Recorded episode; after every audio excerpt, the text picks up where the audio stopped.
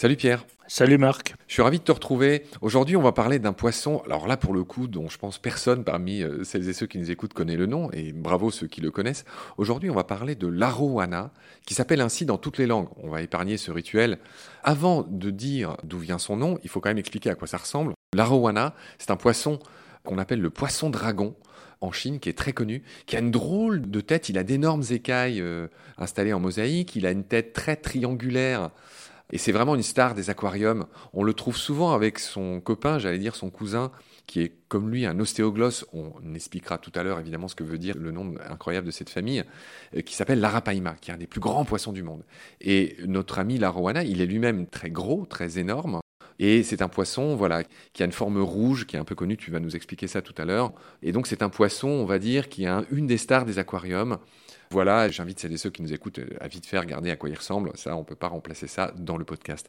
Pierre, tout simplement, d'où vient ce nom d'Arowana?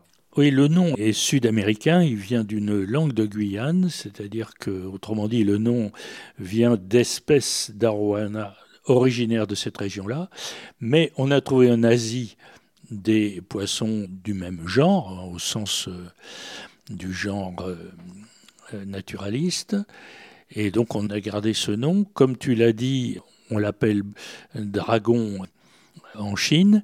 Alors, dire que c'est une star, c'est même euh, peu dire, car en Chine, on a cette pratique euh, qu'on appelle le feng shui. Ça veut dire en chinois le vent et l'eau. Bon, c'est une pratique euh, on dit que c'est comme l'acupuncture pour un lieu de vie, privé ou professionnel. C'est l'arrangement, l'agencement des meubles, de l'espace de vie. Et on y met un aquarium habité par un ou plusieurs arowana. Cet aquarium étant placé là où il faut, dans l'angle qui convient. Voilà. Et tout ça, ça nous amène à un lieu de vie favorable. Bon. Donc la Rorwana est littéralement euh, une petite divinité là qu'on installe. L'aquarium, c'est un peu une sorte d'hôtel. Étonnant cette pratique chinoise. Alors Pierre, euh, plusieurs choses. Premièrement, hier je dînais avec euh, une camarade, une amie qui connue, qui fait des podcasts, qui s'appelle Jeanne Kless, qui fait Basilic. J'étais aussi avec Max Tuillier du Green Letter Club. Et Jeanne, qui habitait quelques années à Hong Kong, m'a dit qu'on prononçait Feng Shui. Tout le monde dit feng shui parce que ça s'écrit feng shui, mais elle m'a appris que, en tout cas là-bas, on disait feng shui. Et je salue mes deux camarades au passage. Seconde chose, le poisson dont on parle, l'arowana, son nom scientifique c'est Scleropages formosus. Il est très rouge, c'est un très beau poisson, hein. on comprend pourquoi c'est un peu une star, en tout cas en Asie. Scleropages formosus, un de ses noms, euh, comment dire, un de ses vernaculaires, c'est le scléropage d'Asie, Hein, donc euh, on retrouve là-dedans. Pierre, est-ce que tu nous éclairerais un peu sur cette étymologie de scléropage? Oui, alors effectivement, le, nom scientifique Scleropages formosus, formosus ça veut dire beau, hein, formose c'est beau. Et alors scléro c'est dur, pages euh, dur comme un rocher, je vois, c'est peut-être à vérifier. En tout cas, c'est un poisson redoutable et que j'ai vu euh, dans des vidéos par exemple pouvoir s'attaquer à un petit mammifère. Hein, c'est un peu horrible de voir ce poisson euh, venir à bout d'une souris. Donc scléro dur. D'accord Pierre. Ce poisson fait partie d'une famille qui s'appelle les ostéoglosses. Et c'est peut-être le moment que tu nous parles de sa langue, qui est particulièrement... Alors déjà, euh, comme le nom l'indique, c'est une langue osseuse. Ces poissons ont un os dans la langue. Euh, donc c'est une langue qui est très dure. Et en plus, elle a d'autres usages. Est-ce que tu nous éclairerais un peu sur sa langue?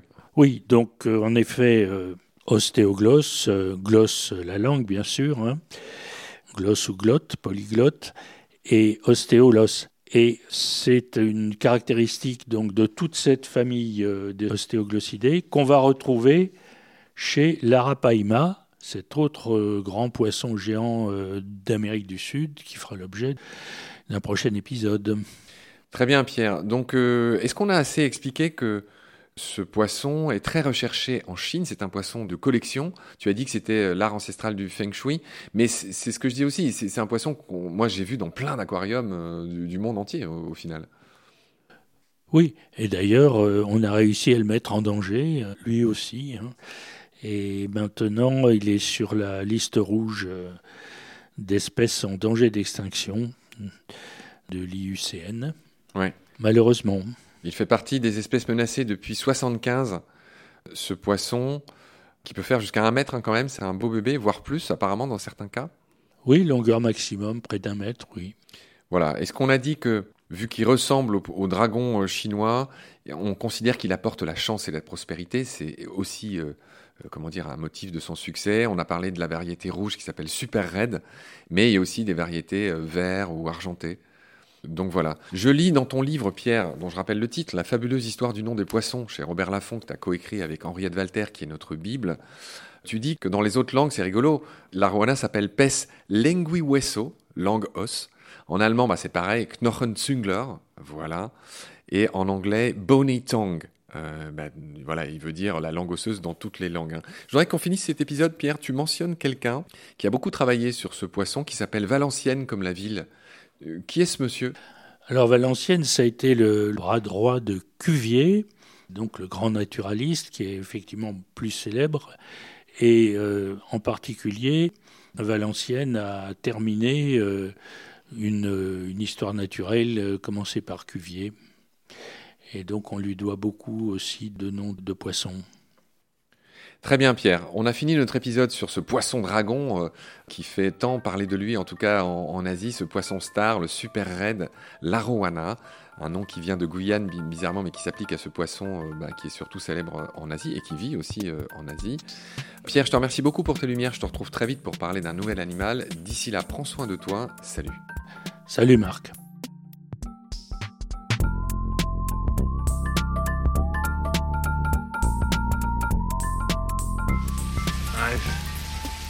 Seen things you people wouldn't believe.